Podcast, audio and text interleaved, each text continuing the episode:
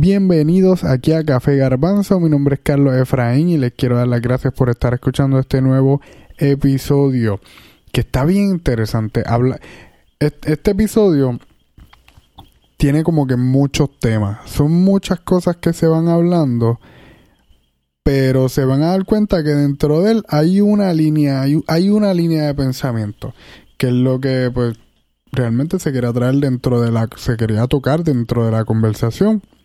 Y aunque son muchos temas, estén pendientes pues que dentro de todo hay una línea que se puede seguir y, y al final pues van a ver que nuestro invitado termina uniéndolo todo de una manera bien bonita. A mí me gusta un montón y yo sé que para ustedes también va a ser de mucha bendición.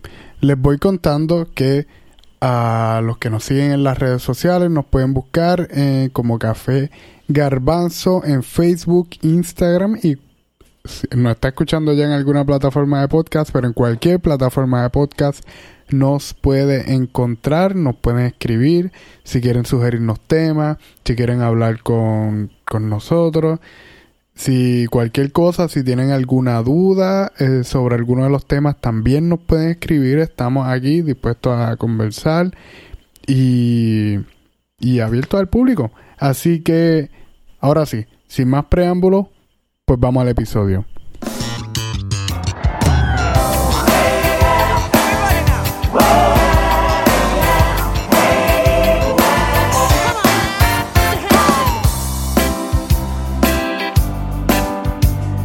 En el episodio de hoy, que qué bueno estar grabando de nuevo, luego de mucho tiempo eh, de espera, del tiempo entre los finales de la universidad, las vacaciones, que no ha pasado tanto tiempo, pero aquí estamos, gracias al Señor, y no estoy solo en Café Garbanzo, hoy tengo conmigo al amigo y pastor Alejandro George. ¿Cómo te encuentras hoy, Alejandro? Saludos, brother. Estoy bien. Estoy bien. Este, hoy, hoy fue un día, este, interesante. hoy fue un día interesante porque por poco se cumplía uno de mis pocket lists, pero el clima no, no ayudó. No ayudó.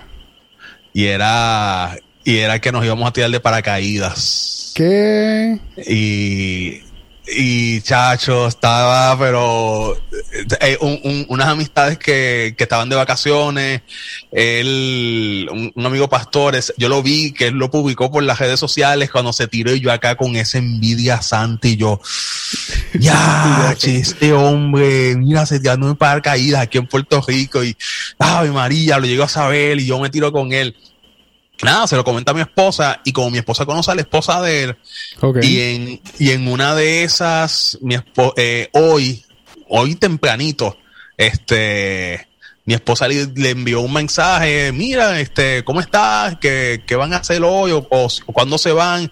Entonces ella le dijo de que, eh, bueno, eh, pues mi esposo va a ir a, a Humacao, que se va a tirar de paracaídas y mi esposa dijo, ah, sí, pues Ale, eh, a mí, eh, él, él, también se quiere tirar. Y él vio cuando, cuando Ariel se tiró y todo eso, así que si lo quieres llamar, Ariel rápido me llamó, mira, me dijeron que te querías tirar de un paracaídas, que si esto, yo voy de camino para allá, te montas. Y yo, dejé lo que estaba haciendo, mano, literalmente, dejé lo que estaba haciendo, me vestí, vámonos.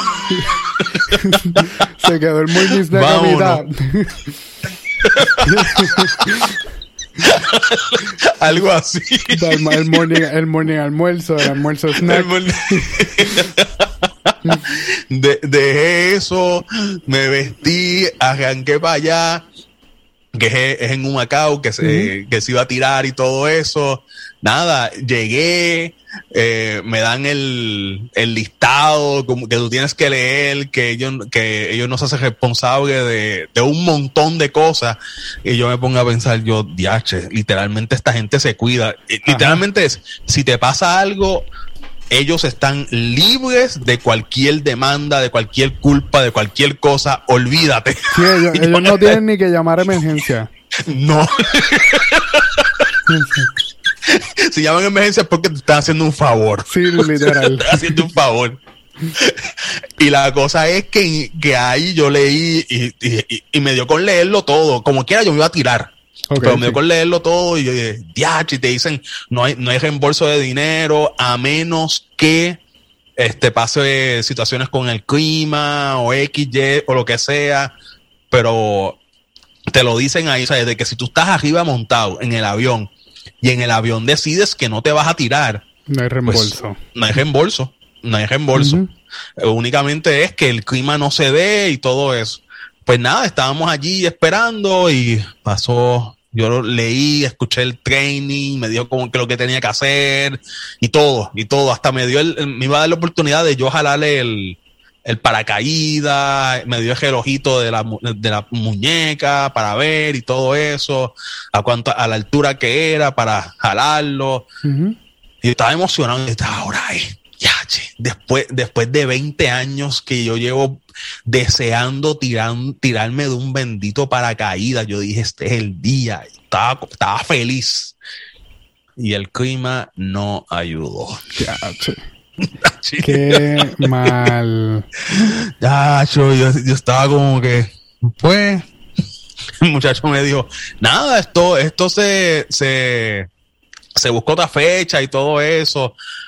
Pero como que la emoción era, era hoy. Sí, es que ya estaba allí, o sea. Ya estaba allí. No Brother, yo tenía el training y todo, o sea, ya. Ya yo, ya yo estaba con el, con el, lo que te ponen Okay, yo estaba, ya con, todo eso que te enganchan. Es, sí, con todo eso que te enganchan, ya yo estaba ya, ya, sí, todo listo, todo.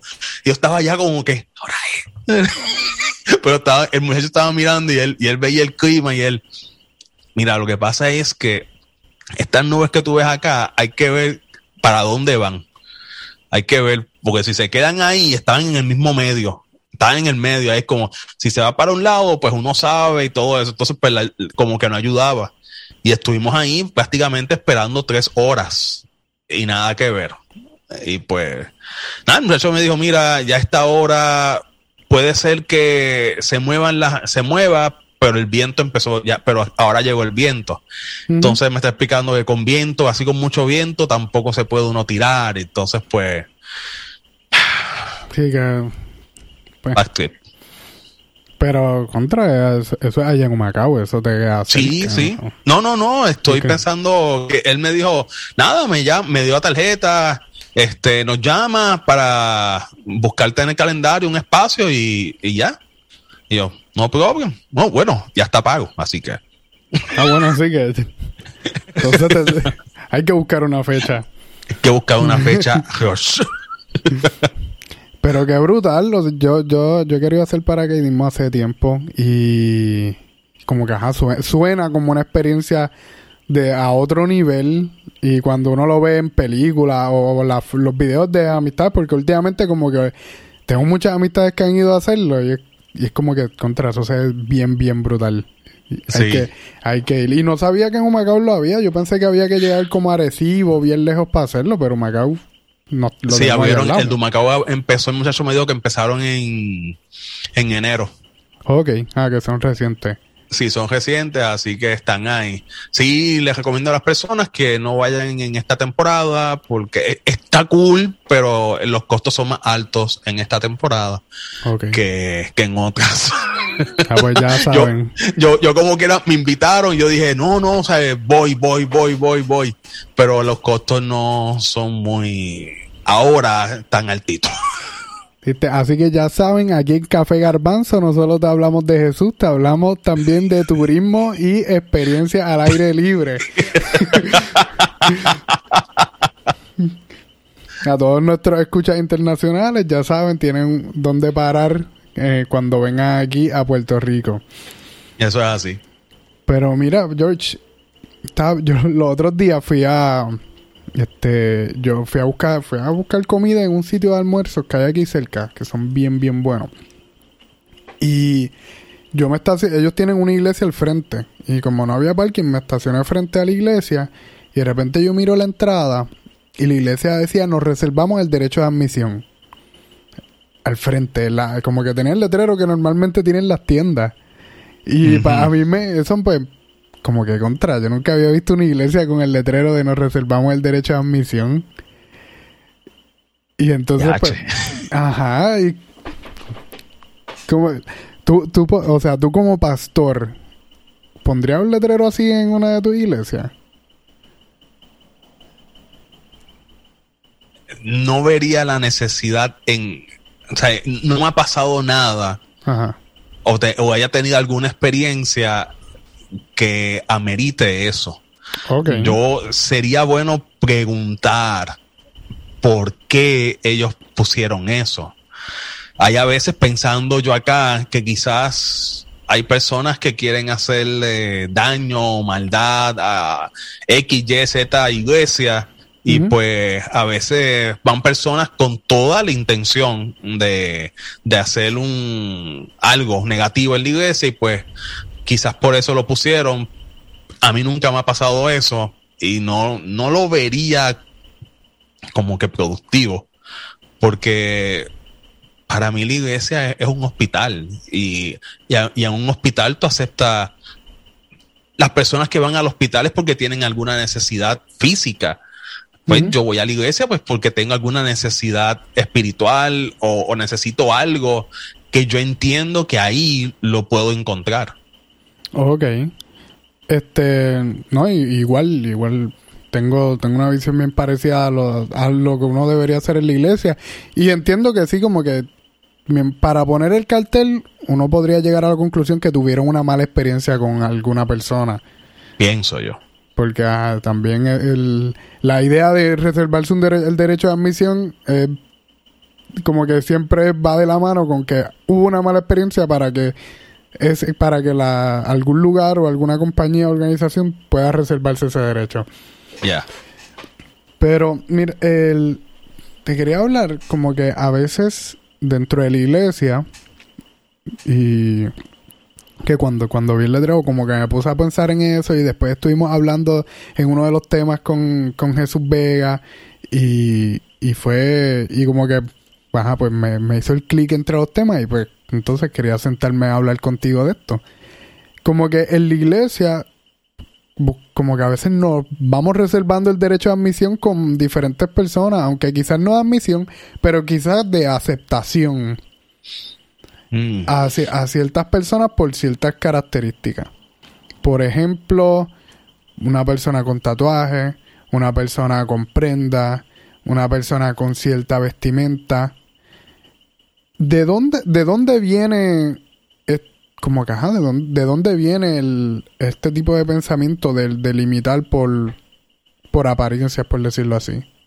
Yo, yo a veces me pongo a pensar que quizás nos preocupa más el, la apariencia de, de la organización que, que, la necesidad de la persona. Y quizás nos queremos diferenciar de, de otras por decir así, denominaciones, algunas iglesias tienen ese pensamiento este, de querer diferenciarse de, otras organizaciones o de otras iglesias en particular, porque ellos, ellos entienden la iglesia o la organización o, la o, o el concilio o lo que sea, entienden de que ellos son especiales pues, tienen un llamado especial, más importante que cualquier otro, y pues quizás tratan de hacer esa diferencia. Y al hacer eso, empiezan a poner esas normas, reglas, que no, que no son bíblicas y que quizás está cool para tú mantener un orden en la organización. Pero cuando eso sobrepasa lo, la parte más importante que es el ser humano, ahí estamos perdiendo el enfoque. Estamos perdiendo el enfoque porque es como que, no, en, un hospital yo no me, imagino que, no, en este hospital no aceptamos ese tipo de personas. Y aceptamos este otro tipo de personas. Pueden los dos tener la misma condición, pueden los dos tener, por decir así, este, eh, diabetes o un catarro fuerte, los dos con las mismas síntomas, la misma, lo mismo pero uno quizás lo disfraza de una manera y el otro pues va como, va como es, como está. Y pues se ve mejor el aceptar al que lo disfraza, pues porque ante la vista de los demás, pues no lo, aparentemente no lo tiene. Ok. Eh, cuando dices lo de diferencial, no me acuerda a, que muchas veces uno de los argumentos en contra de prenda, específicamente en la mujer, este es el no es que el, el, adventista tú lo reconoces porque, porque no se aprenda. Y tú, donde quiera que tú lo ves y tú ves que no se aprenda.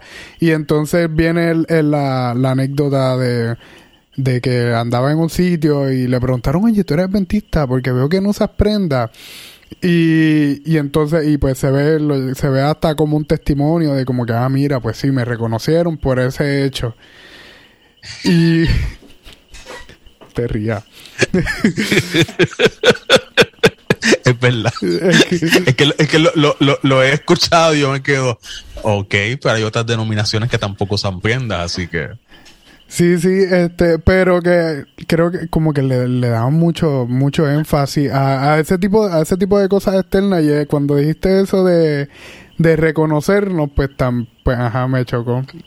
Y también como una iglesia mundial con cientos de culturas, el que el reconocernos es bien, viene, viene siendo un poco difícil y chocante.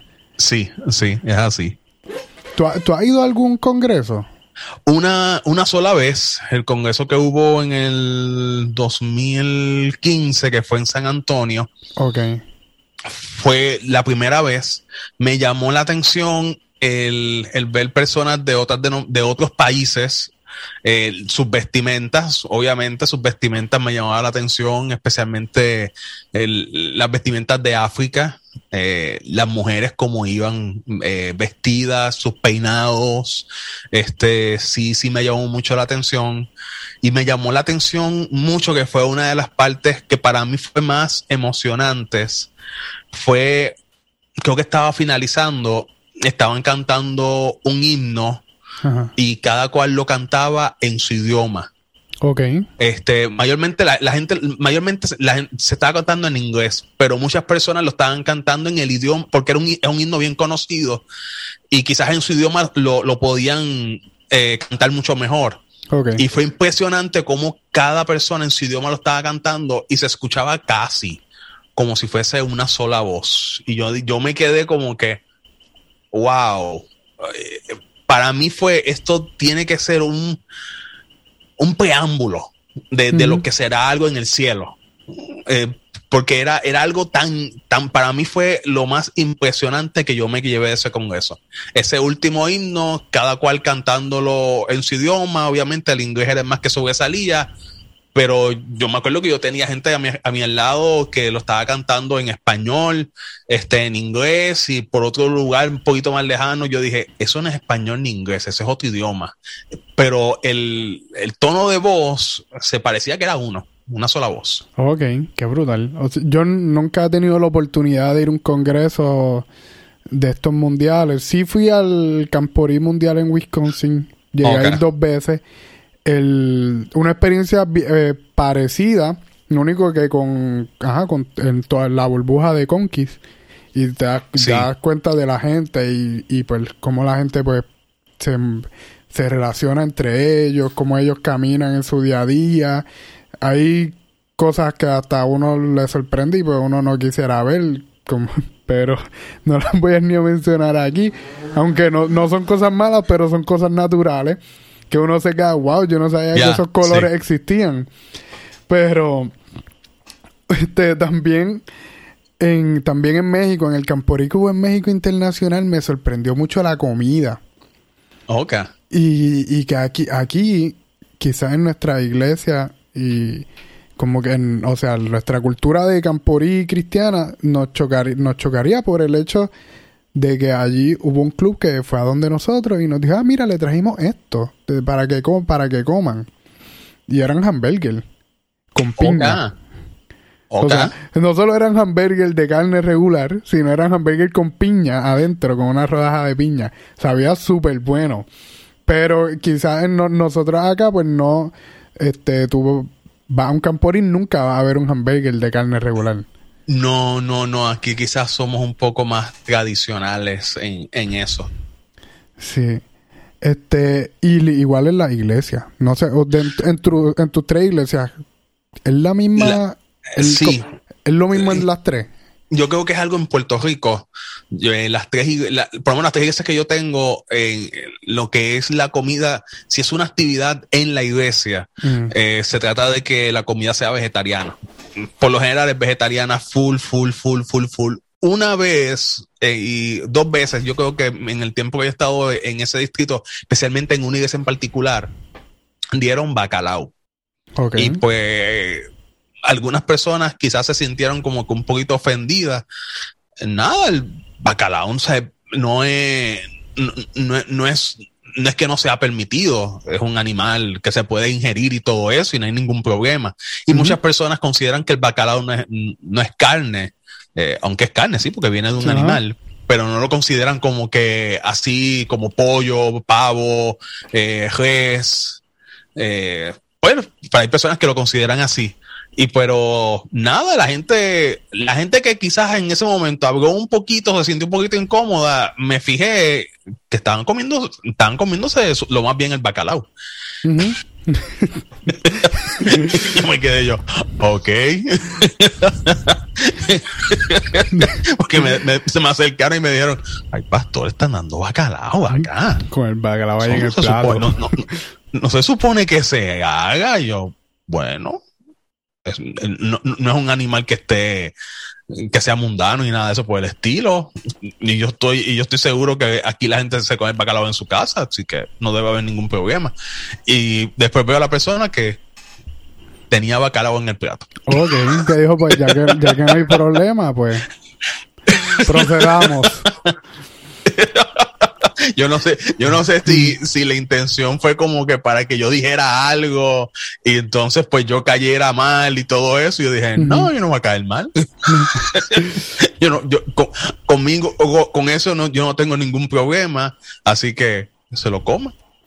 Sí, sí, que y sí, y, ah, y, por lo menos en, no sé si en, en esa iglesia como que luego de no sabes si siguieron dando bacalao fue algo que ah, vamos a traer que fue, para un almuerzo la, dieron dos veces y fue algo como que algo bien random. Okay. y fue y fue mayormente porque se iban a dar viandas. Entonces unas vianditas con bacalao eso es un palo. Siempre vienen bien Sí, sí, unas, unas viandas con bacalaíto, con bacalao, eso es un palo. Es así pues que como no iba a haber mezcla, ese, no iba a haber carne, pues decidieron, alguien decidió pues, ah, pues yo voy a traer bacalao y todo eso y, ok. Ok, ok. Que yo puedo, imaginarme y el, como ajá, algunas iglesias que no lo verían nada bien y no lo dejarían entrar. Pero, pero está chévere el hecho de que de que tuvo cierta aceptación en el momento. Sí, sí, ah. e, es que llega un punto en que a veces queremos ser, como dice un refrán por ahí, más papas que el papa y quizás en, en, decimos, no, que en, mi casa, en la iglesia no, pero en mi casa sí. Entonces, porque eso, porque esa diferencia. Una de, uno de los hechos más grandes que quizás yo he tenido y, choques es el árbol de Navidad. Ok. Y, el árbol de Navidad, pues mira, eh, no tiene nada de malo. Hubo una vez que eso sí me, me, me jamaqueó. Nada, yo, yo soy uno de, de, de los pro árboles de Navidad a favor del árbol de Navidad. No a mí no, yo no tengo ningún problema con el árbol de Navidad en, en la iglesia. Y, y, lo que hicimos fue cogiendo una idea de, de, un pastor en los Estados Unidos que yo lo vi, yo dije, uy, me gustó esta idea. Así que se la cogí prestada y cogimos el árbol de Navidad y lo adornamos con las fotos de las familias de la iglesia. Le pedimos a cada familia de la iglesia que se tomara una foto y que nos las enviara. Eh, mucha gente pues lo las envió, otras personas un día sacamos en la iglesia, tomamos fotos y, eh, con la cámara y todo eso y las revelamos y las pusimos allí. y se veía bien bonito. Entonces cada día sacábamos cinco fotos. De esas cinco fotos, ese sábado estábamos orando por esas cinco familias.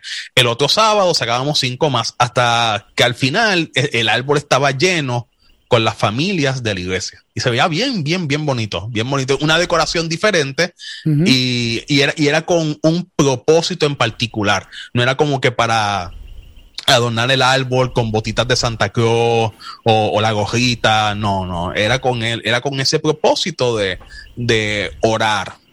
Y yo creo que mayormente el, yo soy de los que soy pro árbol de Navidad, pero me gusta ponerle un propósito para que si alguien tiene algún, para que no se desvíe eh, de que la Navidad es Santa Claus, no, la Navidad tiene un significado especial, pues eh, es con este propósito de, de orar por las familias. Hay otro que, que lo vi de ese mismo pastor, que, y me gustó, esa sí me gustó, ya no eran de familias, era si tú tenías una petición especial por alguien, por alguien en particular, que llevaran la foto de esa persona y la iban a poner allí.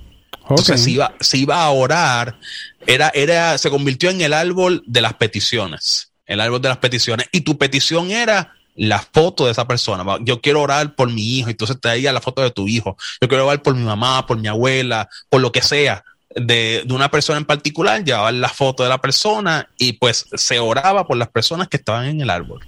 Y eso me, yo dije, wow, me gustó porque era como que un, un propósito. El, se convirtió en el árbol de las peticiones. Bien, bien bonito. Eso, eso está súper cool realmente. O sea, normalmente yo he visto la, la que ponen pues, las bolsitas para la, la ofrenda. Que, que pues, ajá, que un, un, propósito en general que se le da, que se le da, pero eso de, de tener ese árbol de peticiones, ese árbol de oración, está súper cool, wow. ya saben, mi gente, tomen nota. Este, este, Sí, sí. Que es, realmente es bien, es bien lindo, es bien lindo. Eso pues, me, me tomó por sorpresa esa idea. Y pues a lo, a lo mejor lo hago en casa. Para, para estas próximas navidades. El, te quería preguntar. Y, y, fíjate, y, está cool eso, hacerlo en la casa. O sea, yo, yo pensé en la iglesia, pero no está mal hacerlo en la casa. sí, es como un buen, un buen método de, de devocionar con la familia, de momento de oración de uno mismo, que tanto entre familias, con niños, como una persona sola podría, podría trabajar la dinámica y sería... Ya. Podría ser de bendición y mayormente, y mayormente era eso. Y, y el mayor hecho era ese, porque muchas personas ponen árbol de Navidad en su casa, pero no en la iglesia. Y yo me quedo, ok, pero ¿por qué en tu casa sí y en la iglesia no? Ah, porque es algo pagano. Y yo, ok, entonces está llevando lo pagano a tu casa. Entonces ahí yo me, yo me quedo como que no, no, no, no entiendo ahí. Y fue tanto así de que una persona, eh, uno de los líderes me, se me acercó y me dijo, pastora, voy a contarle hermano, está un poquito sentido. Y yo, ¿por qué? Que yo, yo, yo me pregunté, ¿y salgo yo? hice algo que pasó, que yo le dije o algo así. Yo dije, déjame saber, porque si hice algo malo, pues nada, yo voy donde él, le pido disculpas. No, no, no, no, pero hablé con él y yo, pues, ok, nada, me reuní con él y estuvimos hablando y, y era más por el árbol de Navidad que no, él en cierta manera me hizo saber de que él no iba a ir a la iglesia hasta que movieran el árbol de Navidad. No, no, no me lo dijo en esas palabras, pero me lo insinuó. Ok. Y yo me quedé yo, ok, nada, hermano, nada, este, estaré orando por usted para que, pero si, si le dije, pero si eso es una piedra de tropiezo, yo entiendo que hay otras iglesias que, que no tienen el árbol. o sea, y puede ir. Porque no, el árbol no, no, estaba haciendo nada malo. Al contrario, era, se convirtió en el árbol de oración. Así que, y, la foto de él con la familia estaba allí. okay. hubo, hubo, un sábado que se oró por, por él y por la familia de él. Así que. sí, sí, que ¿Cómo? Una, o sea, una de las preguntas que te tengo aquí es cómo entonces tú bregas no solo, no solo con esto, con ajá, con las con estas personas con estos ideales bien centrados, bien como que bien arraigados, que quizás a uno no le parece tan lógico, pero para esa persona es como, ajá, o sea, quizás para la, la persona que le molestó el árbol, con el que te sentaste a hablar, no le molestó que oraran por él con la foto en el árbol, que era el propósito del árbol en ese momento. Eh, pero sí, pero el hecho del árbol, pues eso era ya simplemente no, eso no lo acepto. ¿Cómo entonces tú, tú o sea, como persona con más paciencia que yo, ¿cómo tú bregas con este tipo de personas sin, sin llegar a juzgarlo, sin que se sientan que, que lo estás tratando de, de, de, ¿cuál era la palabra? Lo estás tratando de como, como, ajá, como alguien que, que no entiende la sociedad o como alguien retrógrado, por decirlo así. Pues, una, en un momento en mi vida yo fui así. Ok. Yo fui así, bien, bien así, bien mentes eh, así, con, con, eso, con esos pensamientos y todo eso. Y era porque yo escuchaba las cosas y me dejaba llevar por lo que me, dijer, me dijo alguien o las enseñanzas que tú escuchas desde chiquito y tú, y tu boca y aprendes con eso y nunca este, te da por preguntar ¿y por qué? Entonces, pues yo, yo vengo de esa última generación que te decían las cosas y tú, yo la seguía porque el anciano de la iglesia me lo dijo o el pastor me lo dijo. Yo decía, ah, pues no, si son gente que conocen de la Biblia y que uno ve, y, ah, pues oca. Y tú los escuchabas y como cuando, te lo explicaban, tú decías, uh, tiene lógica, oca. Pero nunca fue porque yo lo investigué, yo y, y fui de esa generación que hasta empecé a enseñar lo que una vez me dijeron, pero no, pero lo que enseñaba era porque me lo dije, porque alguien me lo dijo y no porque yo lo estudié, yo lo aprendí o yo lo descubrí. Okay. Y fue ahí con el tiempo que cuando llego a la universidad, ahí es que empecé a recibir los cantazos. Ahí empecé a recibir cantazos porque eh, uno de ellos, cuando yo llego a la Universidad Adventista de las Antillas a estudiar teología, yo voy con esta mentalidad bien tradicional, extremadamente tradicional, pero mega tradicional. Con 18 años, 18 años, yo llego, he salido de cuarto año, pero con esta mentalidad extremadamente tradicional.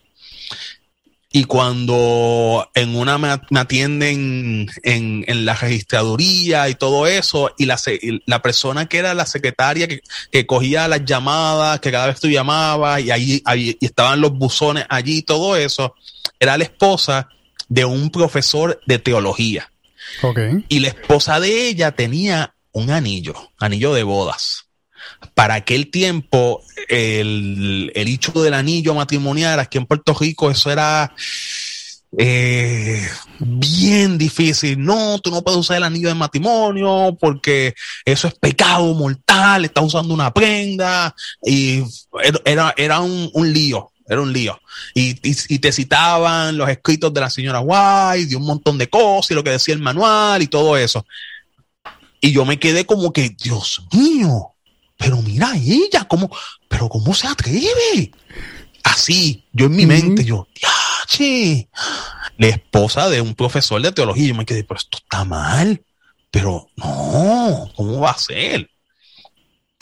En una, en el tiempo que yo estuve en la universidad, yo, en cierta manera, por fuera, aparentaba una cosa, pero yo tenía mis luchas y, y, yo supe muchas veces, yo no era de estos estudiantes de teología tradicionales que siempre andaba con corbata y, y, y, pantalón largo y un maletín, no. Yo era de estos muchachos que parecía más de computadora. Pantalones cortos, t-shirt, gorrita, Ese era mi estilo. Pantalones cortos, un bulto, no, no maletín, sino un bulto, me lo ponía los dos sobre, en la espalda, este, gorrita, una t-shirt y todo eso, en tenis. Y ahí yo iba a coger clase y mis amistades, la gran mayoría de ellos no eran teólogos. Eran mis amistades close, eran los hijos de pastores. Este, eso eran mis panas. Mis panas fuertes eran, eran ellos, los hijos de, los pastores y todo eso, o muchachos que, que tenían su fama de que no eran muy, muy, muy. Y pues por la noche salíamos a lugares donde no es bueno que un futuro pastor estudiando teología fuese allá. Sí, sí. No eran lugares para tú ir allá, especialmente viernes de noche. No era un lugar para tú salir de la sociedad de jóvenes e irte a un lugar de esos allá, especialmente en Mayagüez. Lo que ha ido a Mayagüez hay una calle muy conocida, la calle Bosque. No es muy bueno uno ir para allá un viernes de noche. Ni cualquier día tampoco, de noche. Y pues yo me di cuenta de que yo estaba haciendo cosas peores, bien peores, que usar un pedazo de metal en un dedo. Y con el tiempo empecé a notar de que tú la estás juzgando a ella por eso, cuando su vida espiritual, cuando yo veía lo que ella hacía por los estudiantes, eh, por un montón de personas, era mucho mayor. Hubo un momento que en mi último año yo hacía muchas maldades. Y hay un refrán que dice, tu pecado te alcanzará. Y en mi último año, en mi último semestre, mi pecado me alcanzó. y me alcanzó grande de que ese último semestre, yo me graduaba en mayo, me gradué en mayo. Pero ese último era último semestre, te digo, de enero a mayo del 2003. Yo me gradué en mayo del 2003. Enero a mayo del 2003, a principios de febrero, sucedió una situación y alguien de los que estaba allí me no me vio, me vio en el grupo que estaba haciendo la maldad. Esa maldad yo no la hice y, y me frustró porque yo no la hice. Sí, yo estaba en el grupo, pero yo no la hice. Ok. y pues caí en la redada y pues me votaron del internado, que era donde yo vivía, en el internado de la universidad, en mi último semestre. Estaba en el consejo de estudiantes, así que me votaron del consejo de estudiantes. Me suspendieron una semana y me pusieron en probatoria yo era parte de la directiva de la Casa de Gaduanda, me sacaron de la directiva de la Casa de Gaduanda, no podía participar en ninguna actividad de la universidad este, eh, eh, de nada, de nada, solamente en actividades religiosas y cuidado. Y, y me llevaron a la comisión de disciplina y estuvieron a punto, a punto de suspenderme ese semestre. Wow. Sí, sí. Y no fue, no fue como que, como que se, hicimos algo tan malo, pero nada. Estaba en el grupo y caí. Y, caí porque alguien, como dicen por ahí, me, vio y lo dijo. En palabras de aquel tiempo, choteó. y este, por poco me suspendían. Y fue la esposa de, de ese profesor quien sacó la cara por mí. Wow. Eh, eh, eso, eh, el profesor y la esposa sacaron la cara por mí. De que no, ¿cómo va a ser si se gradúa ahora? Este, suspenderle un semestre va a ser prácticamente dos años porque las clases que a mí me faltaban en, que yo estaba cogiendo ahí no las iban a dar el año que viene. Y le iban a dar en, porque esas clases en aquel tiempo era este año tú las cogías y dentro de dos años las volvían a repetir. Así que era, me, iban a me iba a atrasar dos años prácticamente. Y, ellos sacaron la cara por mí. Y eso me, a mí me, me jamaqueó. O sea, me, me jamaqueó de que dije, wow. Y yo juzgando por un pedazo de metal en un dedo y yo haciendo cosas que no debía de haber hecho. Y desde ahí empecé a entender de que hay gente que al igual que yo quizás tienen unos, unos pensamientos que quizás se criaron con ellos o quizás han vivido una vida antes de la iglesia que era bien, bien aparte, bien, bien difícil. Y de la única manera que ellos humanamente, por decirlo así, se pueden mantener en la iglesia es que tienen que cortar cualquier cosa a su alrededor que les recuerde todas esas, eh, todas esas cosas del mundo. Y pues a veces son bien extremistas, por decirlo así, en su estilo de vida. El problema es que si ese extremismo que para ti te puede funcionar, a otra persona no, porque otras personas no han vivido esas experiencias. O sea, no, no, necesitan ser ese tipo de extremista con sus cosas, porque para ellos eso no, no, no tienen problema con, con eso. E, eso no les quita el sueño, no le, o no hay un problema este, de estreñimiento espiritual. Wow, ese término es fuerte.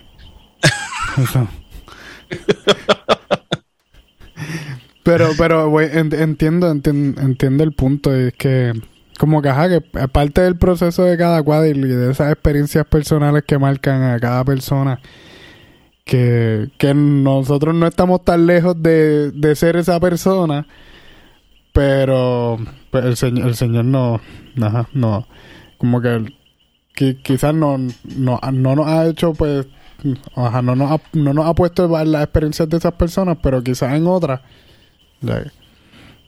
Sí. Pero que es como que es interesante y el hecho de que o sea, juzgarla es fácil, juzgar a juzgar a estas personas es lo más fácil del mundo.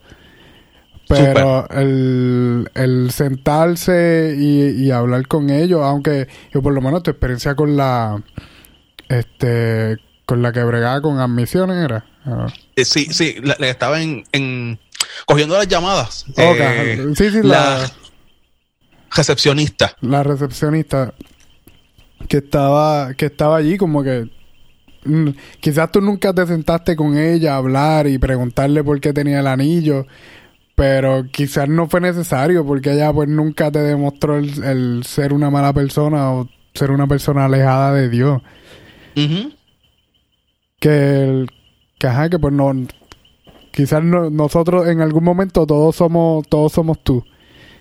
Este, juzgando desde, ajá, juzgando sin, sin sentarnos a hablar con las personas, a, a, ver cómo está. Eh, claro, desde una, desde un, en un ambiente seguro, porque si a veces nos sentamos con gente a juzgar desde que nos sentamos con ellos. Y pues ahí, ahí eso podría cerrar puerta pero, por lo menos aquí estoy. ¿Cómo, cómo, cómo bregar con gente? Yo creo que va a ser el título de este, de este podcast. Este. no, y, y, es que no, no es fácil. Porque no te digo que yo no lo juzgo. Cuando de repente yo veo eso y, y, quizás no he hablado con la persona o me cuentan, es como que, Dios mío, pero ¿qué, qué ¿por qué la persona piensa así? ¿Pero de dónde viene? Y, me pongo a pensar en, en John, poniéndome a pensar en cuando yo era así, pero ¿por qué esto y por qué lo otro? Y yo creo que cada persona tiene su historia y, detrás de cada acción que esa persona hace o, o, pensamiento es que quizás ha tenido una situación, un background, una historia que lo hace ser así. Y cuando tú conoces esa historia de la persona, tú dices, Oca. Y hasta lo tratas diferente porque entiendes que la persona quizás no es mala, pero es, tiene, tiene su lucha. Y yo, y, muchas veces quizás ese es el mayor problema con las personas en la iglesia, que tratamos de juzgar a las personas y no conocemos el background de la persona, por qué la persona reaccionó así. ¿Por qué la persona está, por qué, a veces dicen, no, que la, esa persona antes era de una manera y ahora cambió de otra? ¿Qué pasó? ¿Qué pasó en su, en su vida, en su pasado? ¿Por qué reacciona así? Sí, sí. El, pero ¿cómo entonces, tú como, tú como pastor y nosotros como miembros de iglesia, ¿cómo podemos evitar que esta mentalidad de alguno o que esta, ajá, esta, los, los ideales que algunos tienen que quizás puedan ser un poco limitantes o, o extremistas para, para otros o, ajá, o juzgadores para otros. Ese tipo de pensamiento afecte a la, a la mayoría de la iglesia y más allá, como afecte al miembro nuevo que llega a la iglesia. Siempre, siempre va a afectar. Siempre va a afectar a la mayoría. Y, y, yo creo que esa es una de las mayores luchas. Hay algo que yo, que el tiempo me, me enseñó en, el tiempo que yo llevo de, de, pastor, que son 18, 18 años. En 18 años yo he tenido que aprender de que hay cosas que se pueden cambiar y hay cosas que se va a escuchar un poquito fuerte. Pero hay cosas que hay que esperar a que las personas pasen al descanso. Wow. Para que los cambios se den. Un poquito fuerte, pero es fuerte, y, lo he visto. Y triste, pero. Y lo he visto. Eh, sí, sí. Y pero, pero lo vi, lo he visto en, en unas cuantas iglesias que cuando ciertas personas ya no están, pasaron al descanso, la iglesia cambió. La iglesia hizo un cambio positivo. Positivo, bueno, yo puedo decir que es positivo, porque quizás gente que quizás en ese momento no iban a entrar a la iglesia, ahora pudieron entrar. Y, Dios vio en su infinita gracia que no entraran en ese momento, porque si entraban, eh, no, quizás la iglesia no iba a estar lista, preparada para poder trabajar con esa persona. Y yo creo que eso es parte de, de, de muchas de las cosas que quizás nosotros como adventistas séptimo día creemos en, algo, que, algo que conocemos nosotros, y algo más adventista que le dicen el zarandeo. Y que es, zarandear es prácticamente cuando tú vas a, eh, coge, echas como que el trigo y lo, y lo zarandeas para sacar para que lo que no es trigo pues se queda arriba y lo que es y lo, y lo, que es pues baje pues prácticamente hay a veces que Dios permite que el zarandeo invada muchas iglesias para a veces sacar lo que no va a ser de bendición para que otras personas puedan llegar. La cosa es que uno tiene que tener mucho cuidado que uno no sea el que se vaya en ese en eso.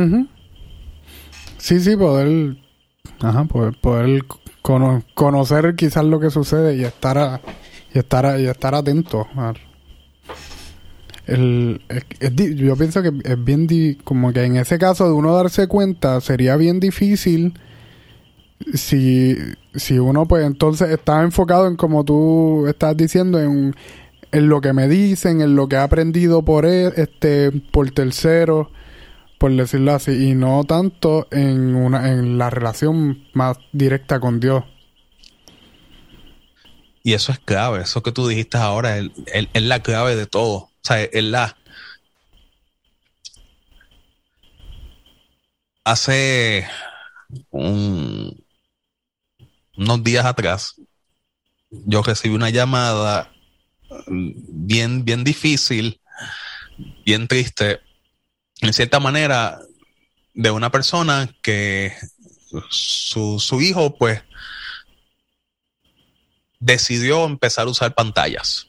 Su chico varón decidió empezar a usar pantalla. Bueno, nosotros como cristianos, como adventistas, no, no es algo mm, tradicional de que los jóvenes eh, usen pantalla. Eh, ni las chicas ni los, ni los varones, pues por lo general en la iglesia adventista no, no se usa ese tipo de, de indumentaria, pantallas en las orejas y nada de eso. Y, y menos los varones, este, por decirlo así. Y pues mamá estaba bien triste y todo eso. Nada, en la conversación que estuvimos hablando, yo le comenté, yo creo que tu chico está empezando a entrar en el momento, por lo que me está diciendo mamá, de como ya el Dios de sus padres, él tiene que empezar a ser del Dios de sus padres su Dios. Ok. La, la experiencia es diferente. O sea, la experiencia que Abraham tuvo con Dios es muy diferente a la experiencia que tuvo Isaac con Dios. total, totalmente diferente. Y la experiencia que tuvo Isaac con Dios fue extremadamente diferente a la que tuvo su hijo Jacob. O sea, Jacob se fue a las manos con Dios. se, se, fueron a las manos. Isaac jamás, jamás hubiese ido a las manos con Dios. Abraham, la, la experiencia de Abraham con Dios fue más o menos de, de, negociar. Vamos, no, pero Señor, esto y lo otro. Y tú lo ves en, en el, cuando Abraham empieza a hablarle a Dios, mira, Señor, este no tengo hijos, ¿qué está pasando? Eh, ¿Qué es? Tú no me dijiste. Y empezó, eh, había un diálogo. Y después tú lo ves con su amigo Gomorra y hay otros diálogos y negocian y todo eso. Y, y llega el punto en que Abraham eh, eh, tenía esa relación con Dios, pero bien, bien abierta. Con Isaac, es más, Dios le dijo, Dios habla con Isaac, Isaac se queda como que, ok, está bien, no problema, lo que tú digas. Y, y no, no, hay, la Biblia no relata tanto esta relación que de Isaac con Dios, sino que Dios se le presentó a Isaac, le dijo, así como estuve con tu papá, voy a estar contigo, te voy a bendecir, y esto y lo otro, bla, bla, bla, pan. Y ya. Pero con Jacob, con Jacob se fueron a las manos. Están así de que le, le, dislocó la cadera y todo eso. Y, y, esas experiencias que tuvieron cada uno de ellos con su Dios, cuando la tuvieron, cuando tuvieron esa experiencia, la cosa cambió. O sea, cambió de una manera tan, tan impresionante que, que Jacob primero tuvo un sueño y ese lugar le, puso Betel, que significa casa de Dios.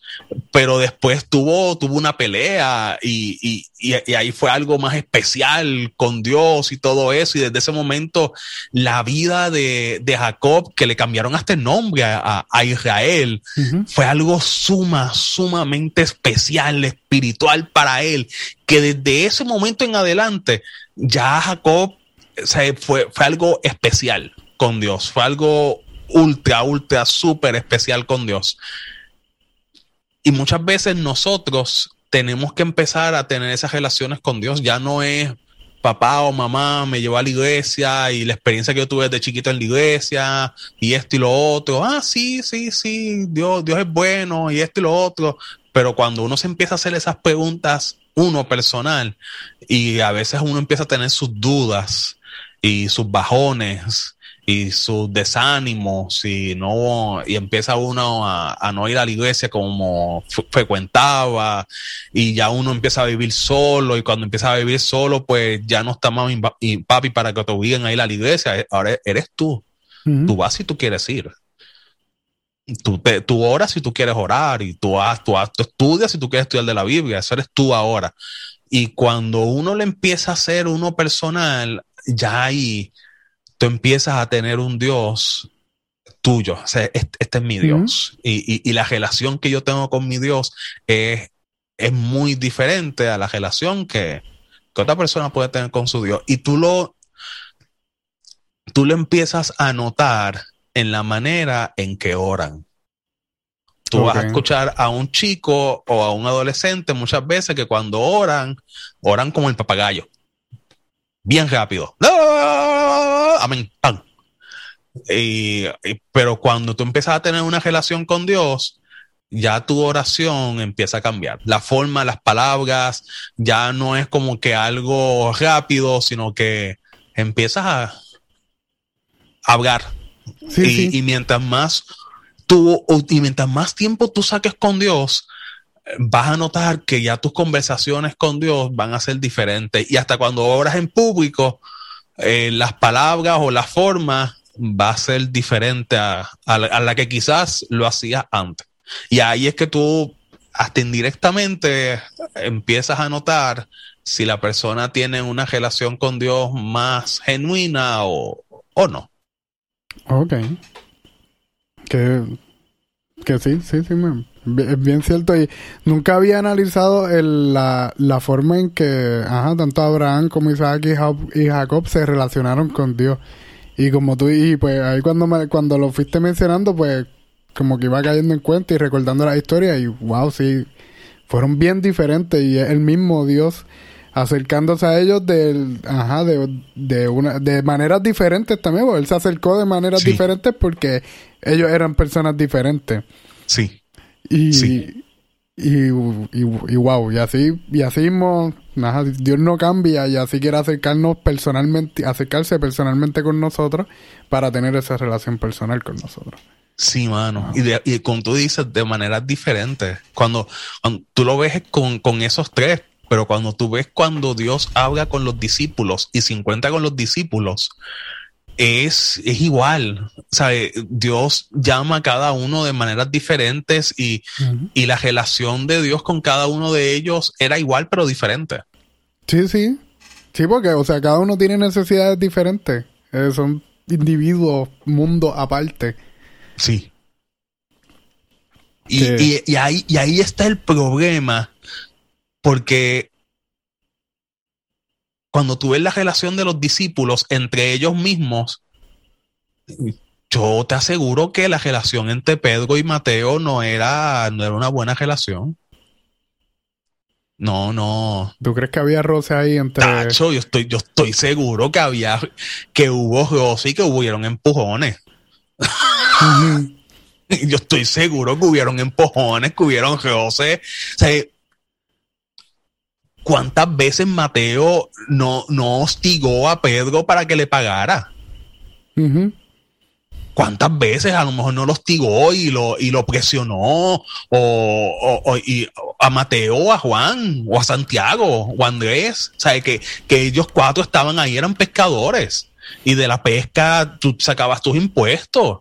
Y, Mateo era el que ejecutaba los impuestos y tú ves el que este con este tipo viene a se supone que yo le dé esto y viene a pedirme más, pero mira este y esto y lo otro y de, y, y, de los primeros que Jesús llamó fue Pedro, Santiago, eh, Juan, Andrés y después de un tiempo llamó a Mateo, yo me imagino que, es, que, que Pedro le había dicho, wow, wow, wow, wow, wow. Eso, ¿qué pasó aquí? ¿Qué Eso lo mira. Ajá. ¿Qué pasó? Ey, ey, ey, ¿sabes quién es él? Hey, tú, tú sabes quién es él. no, no, no, no, no, él no. No, no, no, no, no, no, no, no, no, no. No, no, no. Yo, yo imagino la, la, lucha mental y, y, y, y, ellos, y que, y que él se unió, el mismo Mateo se quedó a mí. ¿En serio? Yo. yo. sí, tú. Ven, sígueme. Wow. Mateo lo dejó todo y lo siguió y me dijo que los discípulos se habían quedado como que, ay Dios mío entonces, después de ahí van a casa de Mateo. O sea, tú quedas como que los discípulos entrar a la casa de Mateo a ver todo el lujo, toda la pompa, entre en la boca de ellos habrán dicho, aquí están mis chavos, Dios mío. Mira, mira mis impuestos aquí. Mira, ay Dios mío, mira cómo vive este, todo este lujo, toda esta pompa. Y, y en la mentalidad de Mateo, Mateo estaba tan y tan y tan y tan feliz, tan feliz de que alguien lo aceptaba por primera vez como él era. Eh, fue algo impresionante, pero en la mente de él, yo estoy seguro que Pedro y él no se llevaban bien hasta el punto de que quizás cuando llegó el Espíritu Santo, ahí pues todo cambió. pero la relación de ellos no, no, no había sido muy buena. Y lo mismo que pasaron los, los discípulos, lo pasamos en la iglesia hay, hay a veces que hay hermanos que tienen sus riñas con otros y pues son hermanos de la iglesia, pero son diferentes visiones. Son diferentes visiones, diferentes puntos de vista que quizás uno tenga y que el otro tenga. Sí, y como, y como tú dices, que hasta que no llegue el Espíritu Santo, hasta que el Señor no nos, no nos pone como que en la misma, en la misma mentalidad, en la misma línea, como que va, a haber, va a haber ese roce. Realmente, esa. Yo nunca me había imaginado la historia de los discípulos así. Y cuando llega al cielo, quiero que el Señor me enseñe cómo, fue que cómo fue eso. Ah, ahora, tengo, ahora voy a seguir pensando en eso. Hay, hay, una, hay una serie, si no la has visto, te la recomiendo, porque me hizo ver la situación así. Es buenísima, buenísima, buenísima, buenísima Se titula The Chosen. The Chosen, The Chosen. Hay un, eh, la puedes ver por YouTube o la puedes, o puedes bajar el app. En el app, este, ahí están los capítulos también.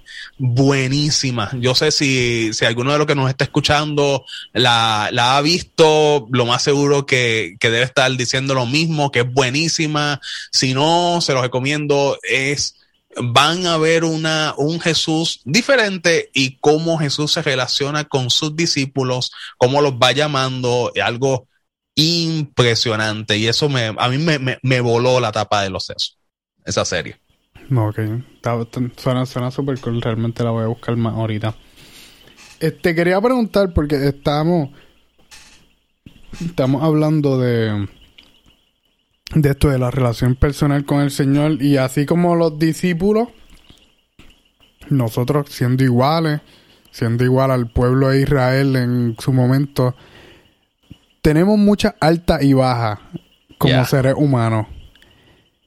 Y, y pues aquí vengo con una pregunta que, aunque yo no le había dado tanto casco, pero me parece, pero tampoco tengo una respuesta.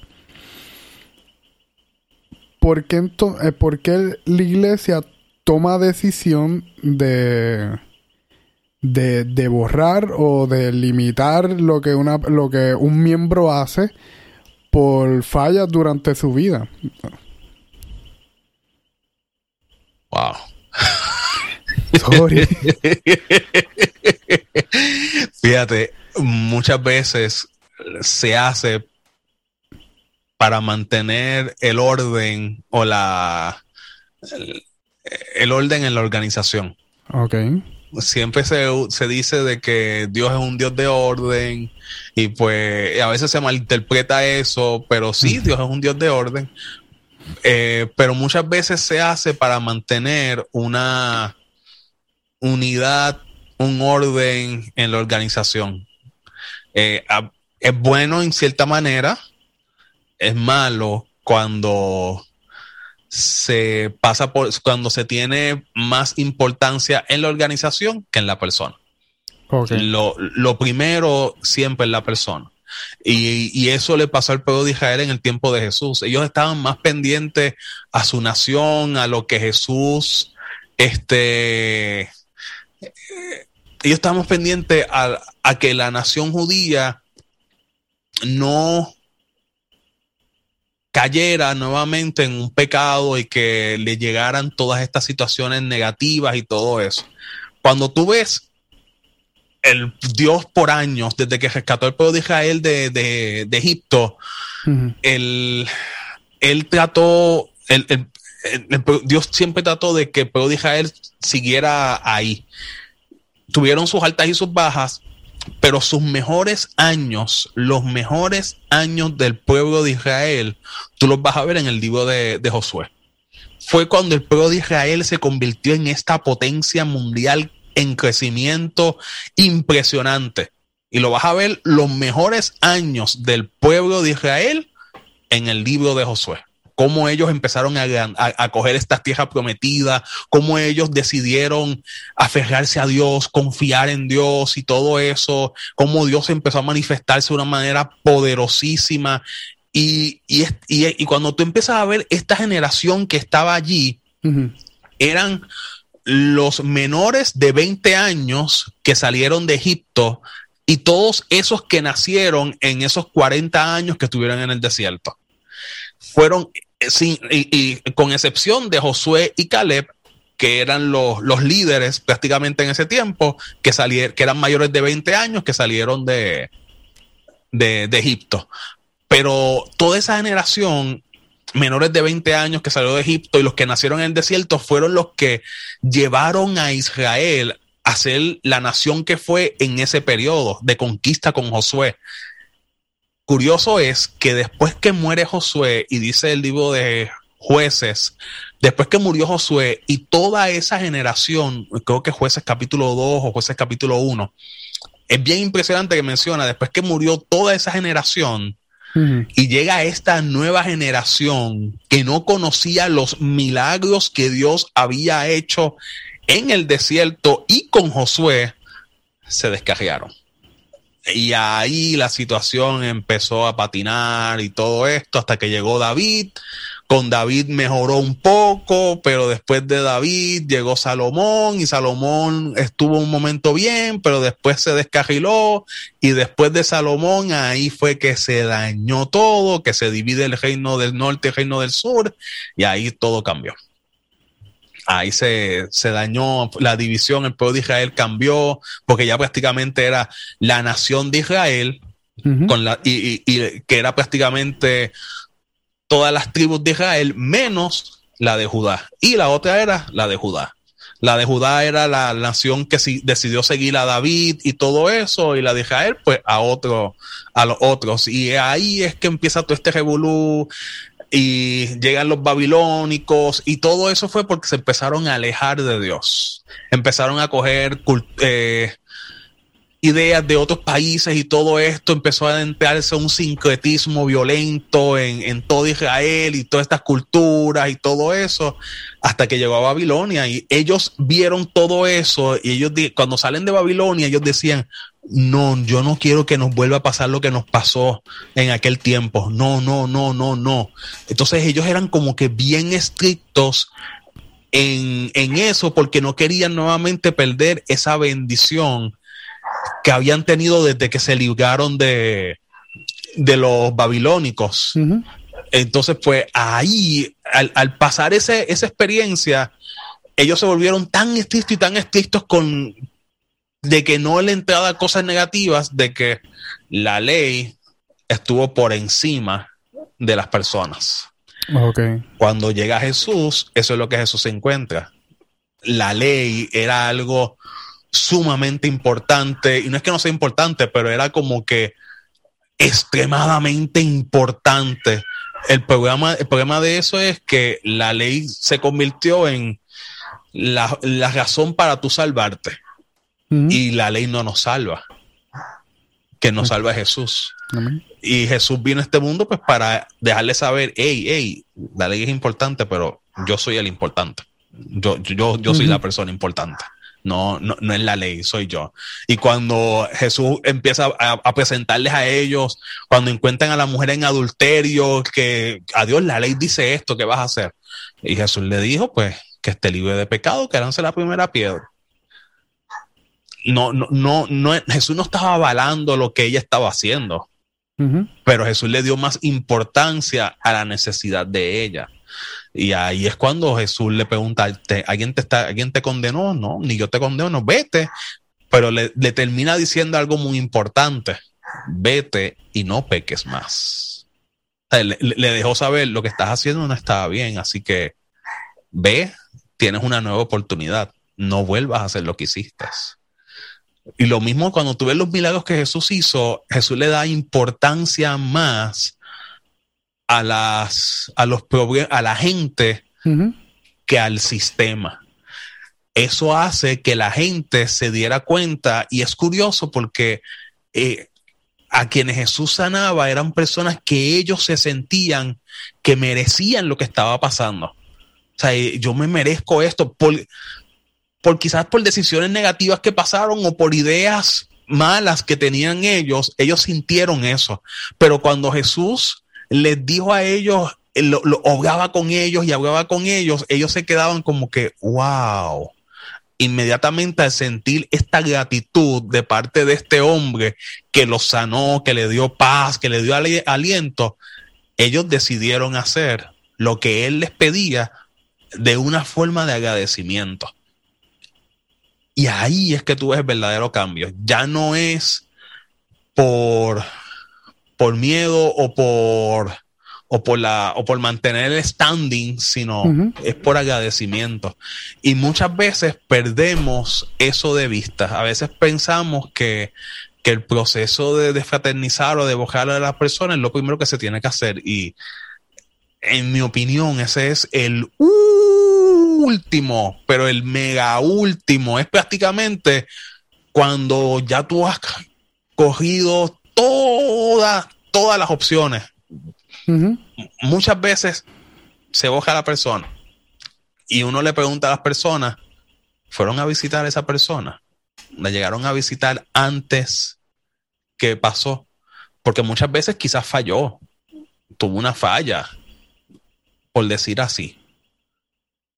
Una, la joven quedó embarazada. O el muchacho preñó a la novia.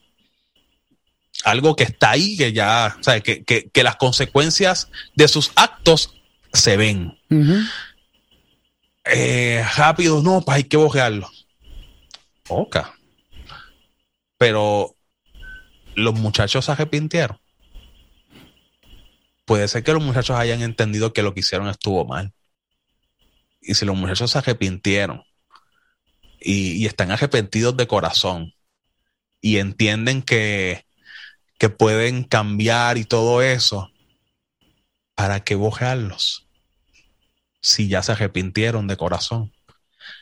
Ya, otra cosa es si hicieron el acto, lo que pasó y todo eso, los visitaste y ellos ya no, pues no, no les interesa, ellos quieren seguir viviendo así, eh, pues ya es una decisión de ellos, ellos no, le, no les interesa, pues, ok, es tu decisión. Nosotros hicimos lo que se tenía que hacer, pero no, no fuimos con la intención de borrarte, sino que fuimos con la intención de restaurar, de sanar, de edificar. Y yo creo que en eso es algo que debemos de empezar a mejorar, pensar primero en la gente antes que en el sistema. Ok. Suena, suena súper bien. Suena súper... Este, y ajá, y es lo más lógico. como que, o sea, uno piensa como que es lo más lógico. Está... La iglesia se compone de gente y pues cualquier cosa que vaya a hacer, se, entre la gente siempre hay relación, so hay que buscar como que fortalecer la relación y ver, ver, qué pasó, ver en qué se puede ayudar, ver dónde están parados y hacia dónde nos queremos ir. Porque a, la mujer samaritana, ella, ella se arrepintió. la, María Magdalena se arrepintió y, ese, y, el Señor la aceptó. Era tanto que María Magdalena era del, del crew que seguía a Jesús. Sí, era de, los, amigos cercanos de Jesús. Así mismo, María Magdalena estaba allí, estaba, era, era de los seguidores de Jesús. María, María jangueaba con los discípulos de Jesús. María estaba allí en el bonche. María vio milagros especiales, ella, los vio. Y, la vida de ella no fue fácil, pero ella, ella los vio y, y, yo creo que María estaba allí porque María, la vida de María no fue tan, fue tan difícil de que ella entendía, para yo permanecer firme, yo tengo que estar cerca de este hombre. porque es que si me alejo, me, me voy, me voy. Por eso, y yo no, no estoy claro si fue María otra persona que recayó. Y Jesús, y Jesús entonces se vuelve a encontrar con ella. Y... Ah, hay varias teorías que dicen que sí, que era María Magdalena. Es que hay varias, eh, eso es interesante porque hay algunas personas que dicen que María Magdalena, que María, la, mujer encontrada en adulterio y que esta otra mujer que, que iban a, a y, y tanta es la misma María. Magdalena. Entonces, pues otros dicen que no, que son diferentes, que María Magdalena era una, la mujer encontrada en adulterio era otra, y, María, la hermana de, Lázaro y Marta, era otra.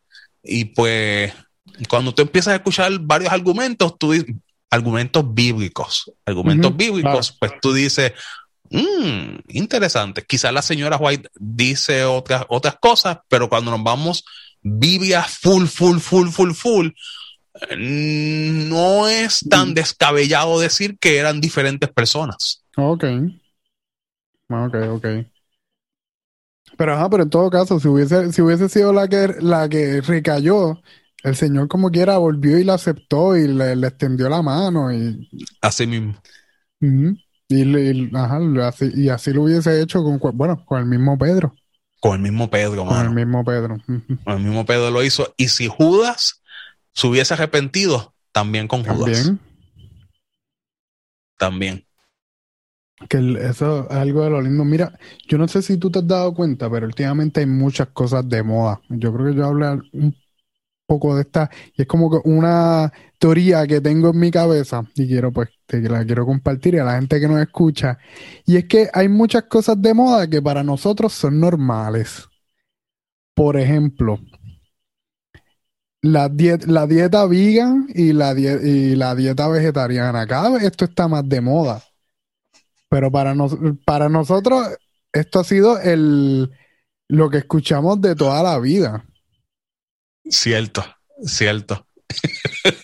Este, tenemos. Es verdad. Tenemos también, bueno, el año pasado tuvimos, tuvimos unos terremotos que sacudieron la isla completa y devastaron varios municipios. Y mucha gente salió a ayudar y salieron organizaciones a trabajar, en, a trabajar con esas personas. Nosotros hace años tenemos a ADRA, que, trabaja, que hace específicamente eso. Cierto. Y, y yo pienso que quizás como que la gente, se, la gente se ha dado cuenta de muchas necesidades que la iglesia, nosotros como iglesia podíamos, podíamos este, suplir. Suplir. Y, y pues la, como que ajá, la, la cultura, el mundo en general está, está buscando se, como que ajá, suplirse de, suplir esas necesidades a su manera y pues así hay mil dietas ahora de, de keto y vegana y y un, y un montón de cosas y cada vez salen más organizaciones que, que, que sale del, del corazón sincero de la gente, de, de querer, hacer, querer hacer un cambio, querer ayudar, este, y, así con muchas otras cosas que yo creo que el Señor nos encomendó porque sabe que son importantes y nosotros hemos dejado a un lado y específicamente esto de la aceptación al prójimo, como que cada vez vemos más para nuestro gusto o para nuestra desdicha. Eh, representación de muchas comunidades en todas partes. Y la aceptación, y no necesariamente la representación de ella, porque la representación de ella, pues este, lleva el mensaje de tú aceptar, al, aceptar a la persona tal como es, en el mejor de los casos. Pero el, y que algo que el, que el, Señor nos, encomendó, nos encomendó, parte de nuestro trabajo como cristianos, el aceptar la persona, amarla con el amor con el que el Señor nos ha amado a nosotros y nos ha aceptado tal como nosotros somos. Y Él, y él nos ha llevado en su camino. Y, pienso que entonces la, la sociedad con todas estas cosas, como que está llenando espacios que el Señor quiere llenar a través de la iglesia y que son, y que son cosas que que, que nos debe, que, que nos guían a él, porque quizás este, la dieta, como nosotros nos cuidamos, nos guíen este, algo que, que nos guía el Señor a nosotros cuidar de nuestro templo, como estábamos hablando ayer con Jesús. Y, y así mismo, con, ¿cuál fue el otro ejemplo? El servir al prójimo, que, servir. que, que otra, que, cosa más, qué cosa más grande que, que esa, como el, el, este, creo que en Juan dice que, ajá, que lo más grande es dar la vida por, por sus amigos. Y así, y pues así aceptar a todo el mundo con el amor de Dios que nos hace, con el mismo que nos ha aceptado a nosotros mismos y está dispuesto a aceptar a todo el mundo. Como que, ajá, esa, esa, esa es como que mi teoría, que va, sí. que como que la sociedad ha buscado llenar e, esas necesidades que ya el Señor había previsto y nos había anunciado y quizás no las hemos trabajado tal como que de la mejor manera. En, en Europa se ve mucho eso, porque allá en la sociedad es más secular, así que esto de dar campañas evangelísticas en cada esquina, eso no, no funciona. Eso no funciona. Tú tienes que buscar una manera más para solucionar la necesidad en, diaria de las personas y allá se utiliza mucho en varios países de, de esa área de allá de Europa este, ADGA es, es la, prácticamente el, el, el portaestandarte de, llevar el mensaje y las comidas, especialmente la dieta. Ellos utilizan este, mucho la, la dieta, la, dieta que tenemos, dieta vegetariana y todo eso, porque desde antes, este, hay mucha gente que le llama la atención esto de, del vegetarianismo y de tener buena dieta. Y ahora, como tú dices, y es muy cierto, está, está de moda. Está de moda. Yo soy vegetariano hace uh, un buen tiempo. Y, y, ya hace un par de años atrás, este, soy vegano y pues fue cuando yo veo que entre este boom de, del veganismo, en, por lo menos aquí en Puerto Rico, para mí ha sido un palo, porque los supermercados empezaron a traer más variedad. Y ay, qué bueno, al fin, porque los lugares eran bien limitados, eran bien costosos las cosas, ahora están mucho más accesibles, eh, mucho más cómodo y yo dije, ah, qué bueno. muchos restaurantes veganos también. Sí, eh, mano. Entonces tiene como una variedad bien brutal de comida, comida, ajá, que tú puedes ir y pedir una lasaña vegana, que es como, y sabe súper buena, y tú... Sí. Eh, eh, para mí, bueno, yo nada más podía comer en, en uno o dos restaurantes en un momento. Y, cuidado, y los, platos, y los platos eran carísimos. Este, ahora hay, hay más. Bueno, hace, hace un tiempo atrás llegó eh, el Impossible. Claro. Que, que, lo trajo este restaurante. Eh, y, y, y, está súper. Y yo dije, mira, qué bien. Entonces hay otros restaurantes que tienen comida vegetariana, hay restaurantes específicos de comida vegana o vegetariana. Y yo digo, Nice. Eh, hay, hay variedad. ya no tengo que ir a los mismos restaurantes a comer lo mismo. O si voy a un restaurante, pues pedir esto sin, sin esto, sin lo otro. Y pues, ahora, ahora hay, hay, hay, mejor, hay mejor variedad. Y lo que tú dices es muy cierto. Es, es una herramienta que si la sabemos utilizar, nos va a abrir puertas a lugares donde eh, un, un estudio bíblico no nos va a abrir, una campaña evangelística no, no se va a dar. Y pues esa no es, no es la intención. parte del proyecto que, que, yo tengo de lo, en mi canal de YouTube, de los Morning Snack, es, eso. El, el, último season que, eh, que hicimos, que fue de, de recetas, pues la intención era presentar recetas saludables, recetas veganas, pero ahí llevamos el mensaje cristocéntrico full full, full, full, full, full. Que ahí hicimos un poquito algo diferente en ahí, porque por lo general los morning snack, el, el enfoque es un mensaje de crecimiento emocional, crecimiento personal, crecimiento social y crecimiento espiritual. Y pues buscar diferentes anécdotas o situaciones de la vida y llevar un mensaje positivo.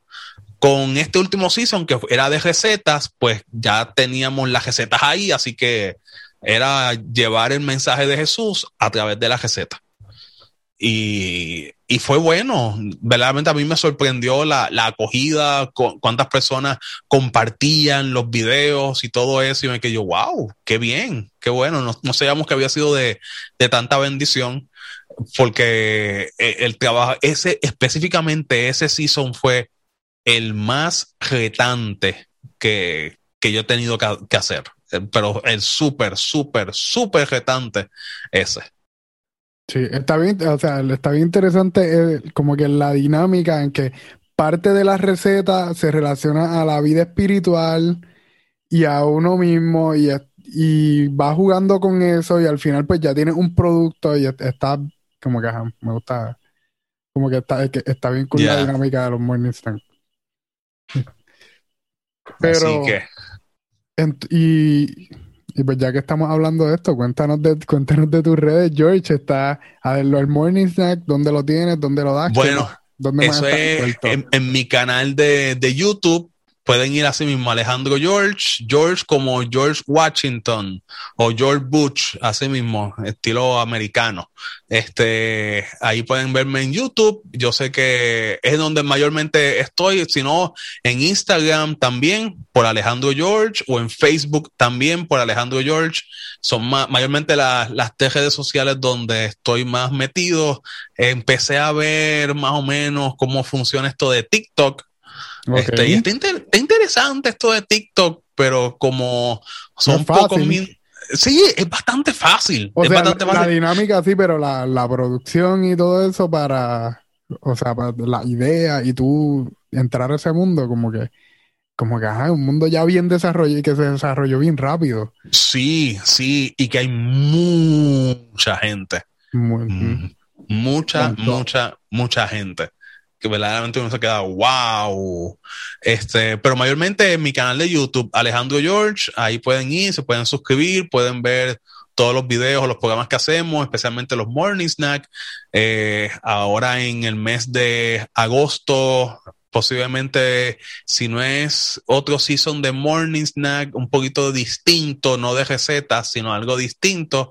Este, si no va a ser ese morning snack, va a ser algo que estamos pensando ahí que se llama encuentros. Encuentros tiene que ver mayormente con diferentes encuentros que Jesús tuvo con diferentes personas, pues algo breve. Es algo bien breve, no dudo que llegue a cinco minutos cada episodio, este, que es algo cortito.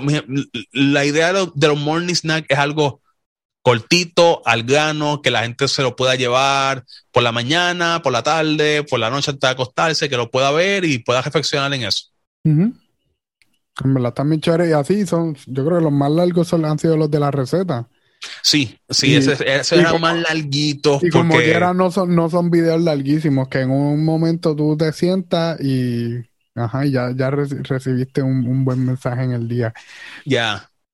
Este, además de, de, YouTube, este, ¿alguna otra red que estés trabajando?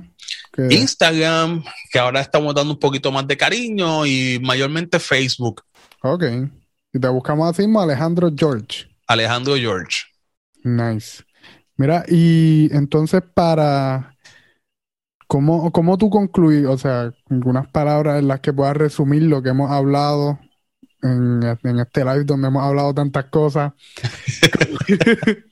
Este Oye, sí, yo, yo, no, yo, no, sé cuánto tiempo va, pero yo creo que, yo sé que va, va más de una hora. Sí, ya está, estamos, estamos en más de una hora. Pero, sí. ¿cómo, cómo, tú, resumirías este, alguna temática central de este episodio?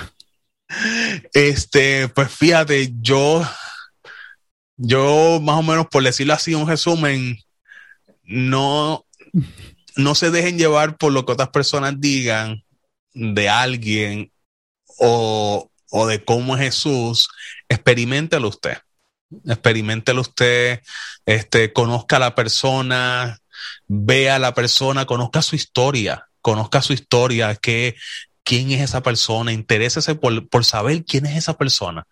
La gente, yo creo que quizás hemos perdido eso de e, esto de, de saber quién tú eres este, cuál, es, ¿Cuál es tu historia? ¿De dónde tú vienes? Este, ¿En dónde tú vives? Eh, ¿por qué, qué, te hizo, si vivías allá, qué te hizo venir para acá?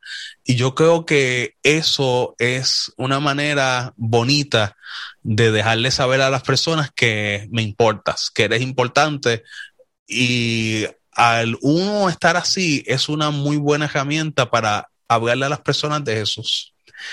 Y segundo, conozca usted personalmente a Jesús, haga del Dios de sus padres su Dios. Amén. Qué quote más brutal. Este, si, yo hiciera por como que episodios trailer de, como que trailers pequeños de, audio del episodio, eso, eso sería parte de, porque como que quedó súper lindo. Así que George, gracias, gracias por estar aquí. Realmente la experiencia fue bien buena. Este, el, creo que, el, o sea, tenía este, el tema más o menos desarrollado y creo que se dio de, a su manera súper bien. Así que gracias por estar aquí en Café Garbanzo. ¿Te gustó la experiencia? No, súper, súper. O sea, desde que yo vi el, el título de, del podcast me llamó la atención, pero violento. Yo dije, wow, espérate, café garbanzo. Eso es como que bien original, pero súper, súper original. Me, me, gustó. Yo dije, esto tiene un toque a, a especial. Iba a decir casi un toque adventista, por, porque los adventistas tenemos, tendemos a, a, los que toman café utilizan este café garbanzo, los que beben café garbanzo, pero me, me, llamó la atención el título, el nombre, la experiencia, la dinámica, me, me gustó, me gustó. Ah, pues amén, este, qué bueno. Y las personas que este es su primer episodio, tenemos más episodios con muchas amistades. Tenemos con Jesús Vega, que, que hemos grabado con él, tenemos con José Carrera. Y hablando de, muchos temas, así que pueden pasar, ver los otros episodios. Si ya lo, si ya los escucharon, compártanlo con sus amistades y ya nos veremos hasta en un próximo episodio.